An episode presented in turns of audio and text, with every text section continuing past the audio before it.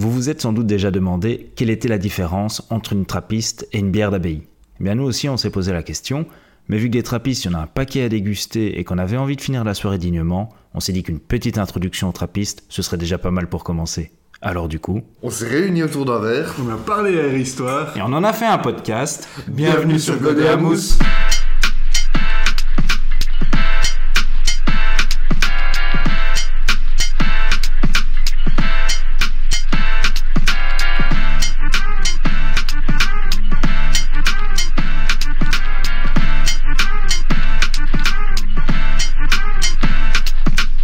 Bonjour tout le monde et bienvenue sur Mousse, le podcast qui vous parle d'art et d'histoire autour d'une bonne bière. Alors, en ma compagnie, j'ai la chance de recevoir Charles Bonsoir. et Arne. Salut, salut. Alors, attention suspense, pour vous parler des trappistes, ce soir, nous allons boire une petite trappe. N'est-ce pas les amis? Tout à fait. absolument, absolument. C'est finalement la, la, la, la moins belge des, des bières trappistes. C'est une des moins belges Merci, Arne. Ouais, des, bières trappistes. Donc, je vous fais un petit peu le plan hein, parce que maintenant on a décidé d'être ordonné dans, dans notre podcast. Donc, on va d'abord vous parler donc de cette fameuse trappe et des différentes variantes euh, qui existent. Vous allez voir aussi la spécificité des trappistes. On va vous parler de ces fameux moines trappistes finalement. Qui sont-ils? Pour finalement aborder le thème des bières et vous parler un peu des différentes trappistes qui existent. Alors, tout d'abord, on va les ouvrir. Allez, c'est Ah oui, parti. d'abord. Quel joli bruit. Ça, c'est beau. hein. Quel doux fumé. Alors, on peut dire que c'est une bière qui mousse très bien. Ah oui. Elle a quand même une belle mousse, elle sent très bon. Parle pour toi. Ah, effectivement. il, y en a qui sont, il y en a qui sont moins de... Une question de talent. Question de verre, surtout. oui, c'est ça, de verre. Alors, les amis, il faut savoir que nous buvons une trappe quadruple. Donc, c'est vraiment la seule trappiste qui propose des quadruples. Donc, c'est une bière assez forte qui tire à 10%. D'accord Ce qui est pas mal. Vous remarquerez que je dis pourcent et non plus degré. J'ai appris de, de mes erreurs. Voilà, du coup, on vous invite à la boire en même temps que nous. Nous, on vous dit santé. Santé. Santé. Santé, bonheur. Santé, bonne humeur. Donc, vie à ton brasseur, si t'es un buveur. Donc, viens ton tracteur. Si t'es agriculteur. Hum, elle a vraiment un goût Bon. très particulier. Alors, déjà, au niveau de l'aspect, on a parlé de cette mousse qui était euh, assez crémeuse en fait. La couleur est ambrée. C'est classique, hein, Oui. pour euh, une triple, euh, finalement, voire une quadruple. L'odeur. Je trouve que, au niveau du goût, une, de- une des grosses différences qu'on a, parce que tout le monde se représente la, trappiste comme des bières généralement assez lourdes. Ici, je trouve qu'on sent beaucoup moins le poids de la bière. Enfin, elle, a, elle a de l'amertume, mais il y a beaucoup moins de sucre que dans que dans d'autres. Ceux Ouais. lesquels on reviendra, comme les, les Rochefort, etc. Ou bien une triple Westmalle, par exemple, Mm. qui est très très lourde. Je trouve qu'on sent un petit goût euh, un peu sucré. Hein. Ouais, ouais. C'est un peu sucré. On sent quand même. Pour moi, c'est l'odeur qui est assez forte. Mm. Mais un peu d'amertume qui rafraîchit bien aussi, ça c'est. Alors, on est censé, on va pas vous mentir, hein, on est censé retrouver dans les odeurs des clous de girofle, des noix, avec des saveurs de vanille, des raisins secs et de la banane. Est-ce que maintenant que je vous l'ai dit, vous le sentez ou pas Maintenant, je sens la banane. Non, mais je sens mais la banane. La banane, ça oui, les raisins secs, j'ai beaucoup plus de mal quand même. mais- La banane, c'est clair. Tu vois, je te fais goûter des raisins secs. Ça va aller beaucoup C'est gentil. Hein. Ça va. Ouais. Alors, donc, le goût est effectivement prononcé, plutôt intense. Encore une fois, on a des, des saveurs de caramel. Hmm. comme on l'a eu pour une bonne partie des bières qu'on a déjà dégustées en fait. Pourquoi est-ce que nous buvons de la trappe? Donc je vous l'ai dit parce que nous allons vous parler des bières trappistes. Alors on va pas faire durer le suspense plus longtemps. La spécificité des trappistes tient en fait en trois règles très simples. Il faut que la bière soit réalisée par des moines trappistes. On reviendra hein, sur l'histoire de ces moines trappistes. Je pense que c'est Charles qui pourra Oui. euh, nous en parler un petit peu plus. Du moins, j'ai une légère précision, je pense qu'il faut qu'il y ait au minimum un moine impliqué dans la chaîne de production. Je crois que tous, tous ne doivent pas être des moines, mais qu'il y ait au moins un moine qui soit euh, à l'œuvre. Je me demande quand même si les règles sont pas un peu plus compliquées parce que par exemple la trappe que nous buvons en ce moment même, euh, a pendant tout un temps été en, conflit, est-ce que c'est une vraie trappiste ou pas, parce qu'elle était considérée comme trop industrielle, c'est-à-dire que pendant tout un temps, dans les années 60, 70, 80, euh, elle a été brassée en, en collaboration avec euh, la brasserie Stella Artois. Stella Artois, donc, Donc, à euh, donc, donc aujourd'hui. Et puis après, euh, beaucoup plus récemment aussi, elle a travaillé avec euh, la brasserie Bavaria, qui est aussi une, une bière hollandaise. Et là aussi, c'était considéré comme est-ce que c'est vraiment euh, normal Euh, Et est-ce qu'on peut considérer cette bière comme une trappiste? Et même maintenant, aujourd'hui, voilà, elle a le, le petit logo officiel trappiste. Donc c'est pour ça que je voulais dire qu'il y avait trois règles et que je venais d'en donner qu'une seule. Effectivement, merci Arne. Ah, de rien. Donc cette première règle, c'est effectivement que ça doit être fait par les moines trappistes. D'ailleurs, on va en parler un petit peu plus tard, mais il y a certaines bières qui ont du mal à garder l'appellation trappiste, tout simplement parce que la bière se fait ailleurs que dans l'enceinte même de l'abbaye. Ah, bravo. Il faut que l'argent récolté grâce à la vente de la bière revienne à l'abbaye, donc c'est un moyen de subsistance pour les moines, et en même temps, le surplus est utilisé pour la culture ou pour la communauté euh, locale. Donc ça ne va pas que pour les moines, il faut qu'ils investissent également euh, dans, dans les environs. Et il faut qu'ils aient toujours un droit de regard sur euh, l'évolution de cette bière. Donc c'est clair qu'à partir du moment où ils vont collaborer avec d'autres brasseries sont elles euh, complètement laïques, ben là on va perdre cette fameuse appellation de bière trappiste. Alors pendant un petit temps, cette appellation, elle va, euh, elle va poser problème. On va dire au premier tiers du XXe siècle, il y a énormément de brasseries qui vont utiliser l'appellation trappiste. Et puis à un moment, c'est l'abbaye d'Orval qui va vraiment demander à ce que le terme trappiste désigne bien des bières qui sont produites par les moines trappistes. Les autres bières porteront le nom de bière d'abbaye, même si les abbayes ne sont plus en fonction, mais voilà, ça peut très bien être un grand groupe qui va gérer ces bières d'abbaye. Mais ça ne veut pas dire que les bières d'abbaye ne, peuvent pas utiliser des techniques qui sont utilisées également par les moines trappistes. C'est juste que voilà, on a vraiment une appellation contrôlée et que cette appellation, en fait, vu le savoir-faire de ces moines, on peut présupposer euh, qu'elle nous amène de la qualité. Euh, à propos des bières d'abbaye, bon, a- il faut aussi savoir que énormément de bières qui se disent bières d'abbaye, c'est plus un truc marketing. Et on achète juste une appellation, genre euh, abbaye de la Cambre, euh, abbaye de l'Ef et tout ça. bah, La ramée, pareil, oui. euh, Voilà, c'est ça. Il y a plein de, de bières d'abbaye bah, qui, qui ont juste repris le nom, c'est tout. Donc, euh, donc voilà, c'est du marketing. Parfois, elles sont très bonnes, hein, mais, euh, mais voilà, c'est c'est du marketing, quoi.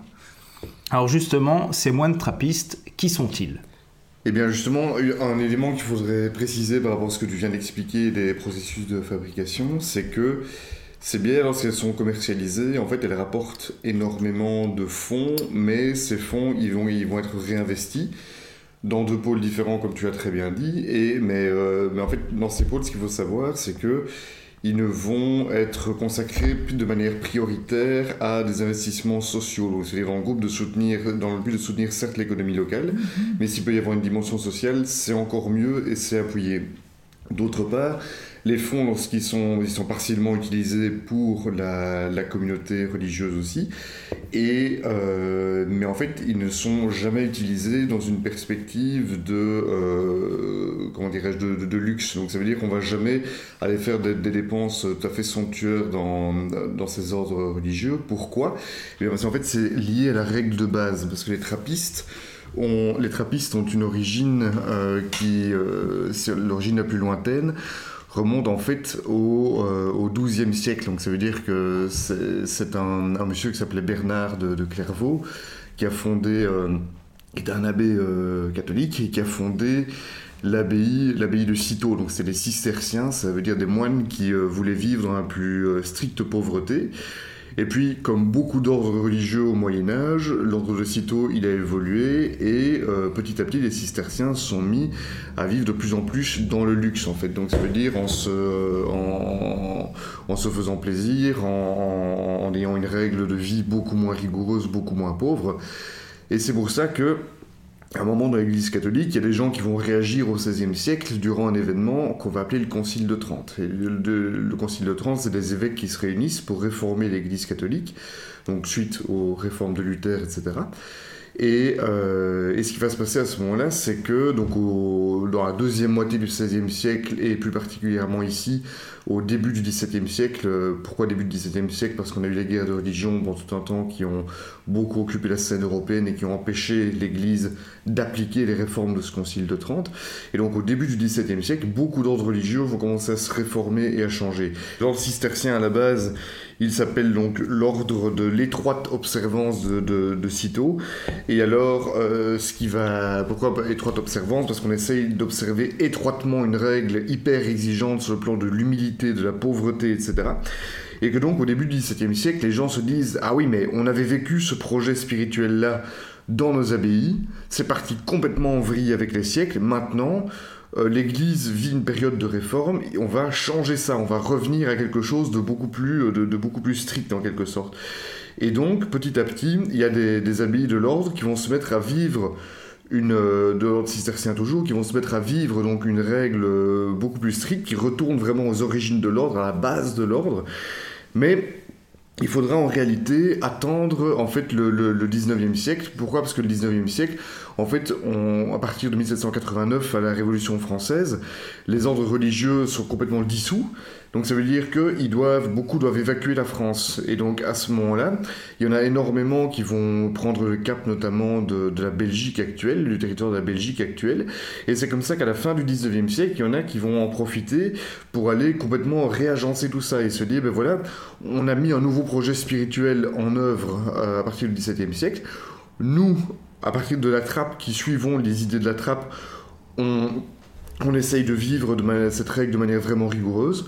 Et donc, on décide de créer de notre côté un ordre qui va se détacher de celui de Cîteaux. Donc, au 19e siècle, on a un véritable détachement.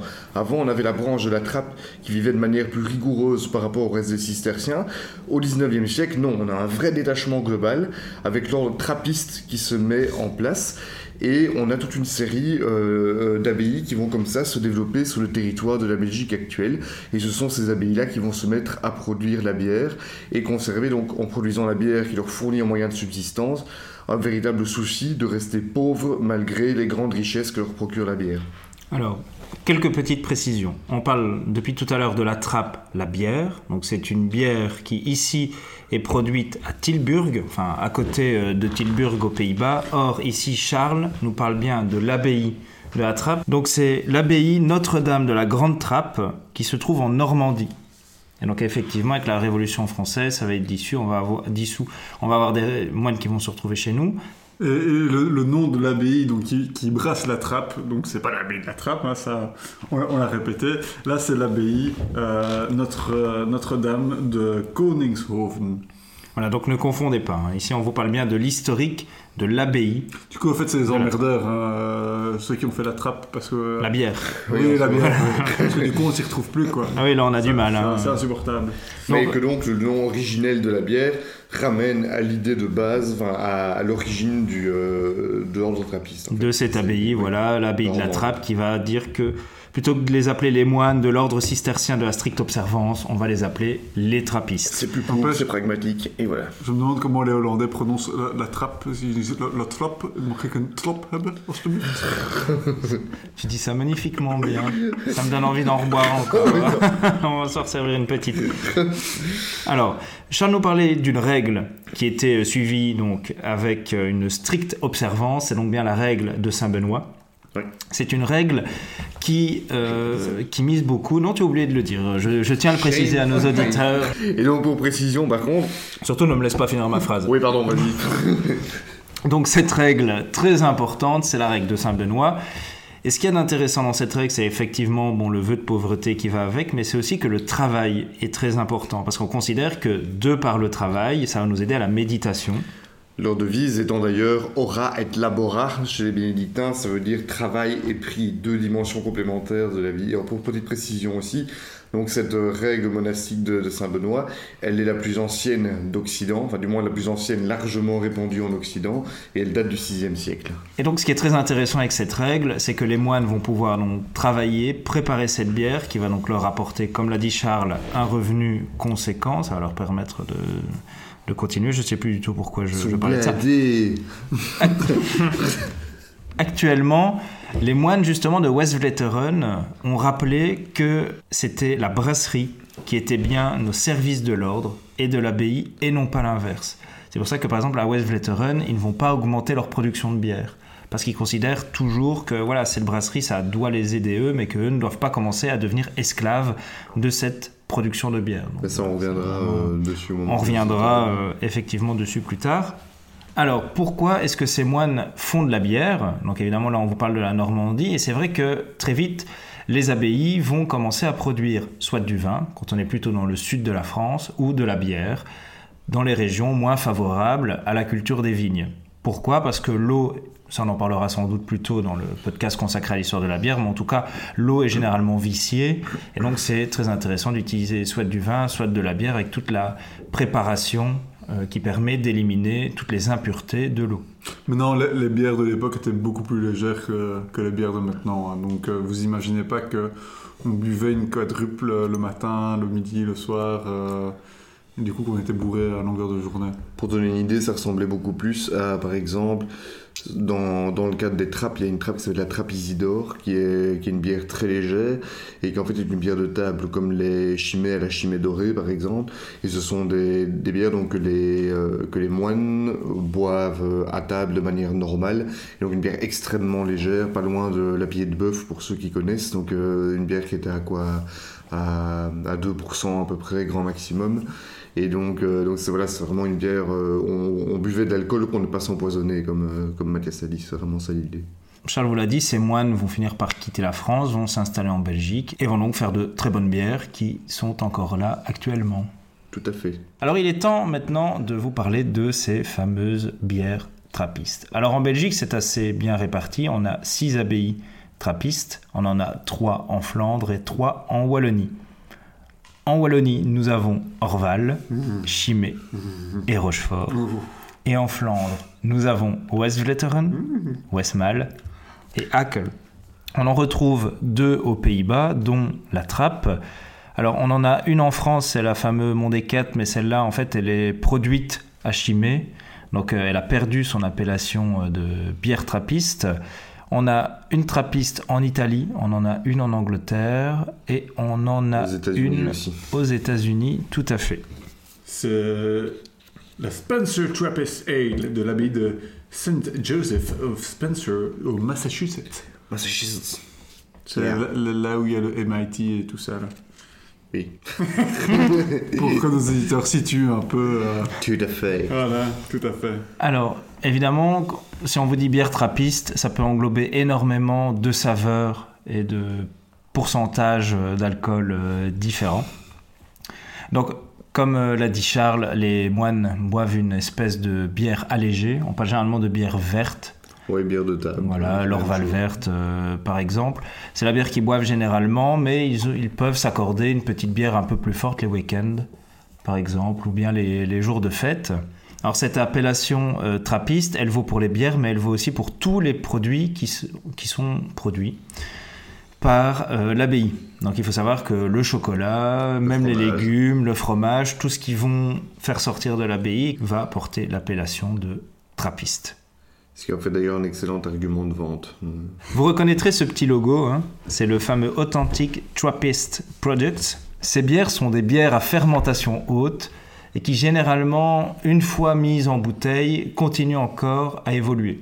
Si vous allez dans un café à Bruxelles, on va vous faire payer plus cher l'Orval vieille de 6 mois qu'une Orval euh, toute neuve. C'est un Orval si jamais. C'est un Orval, oui. On va, on va faire un, Un spécial un- Orval. Un, un spécial Orval un, un séjour, mais voilà, sachez-le, c'est un Orval. En tout cas, on est très content d'avoir pu vous faire cette petite introduction aux trappistes. On sera très content de pouvoir approfondir aussi chaque trappiste dans le futur. On espère vous revoir très vite. Moi, en tout cas, les gars, euh, j'étais content de vous revoir pour ce petit podcast. Bah aussi, hein. Ah oui, c'était- c'était très sympa, Mathias. C'était bon. Bah, Charles, ça faisait plaisir de te revoir. Mais moi aussi, je serai là beaucoup plus régulièrement dorénavant. Écoute, on l'espère, on boit, on la boit prochaine ça, c'est chez moi, donc euh, il y a des chances. Très bien, on se retrouvera euh, chez toi. Dans tous les cas, bah, on vous remercie encore une fois de nous avoir écoutés. Merci à toi, Mathias. Merci à toi, Mathias. Merci à toi, Arne. Je t'aime. Je t'aime, je t'aime. N'oubliez pas de mettre des étoiles sur iTunes, hein, c'est super important euh, pour qu'on se fasse connaître. Faites découvrir le podcast à vos amis, à toutes vos connaissances, à vos collègues, qu'un maximum de personnes euh, en apprennent un peu plus euh, sur l'histoire belge et sur les bières. On a une super page Facebook, euh, euh, le podcast. Voilà, et peut-être bientôt une page Instagram, hein. Euh, Peut-être, oui. enfin un compte. Je vais, je vais essayer d'y travailler dans. Voilà. Demain. Ok. En tout cas, on vous dit à très bientôt. On vous embrasse. Des poutous. Batch, batch. À très vite et on se retrouvera sur Godéamous dans un mois. Ciao, ciao.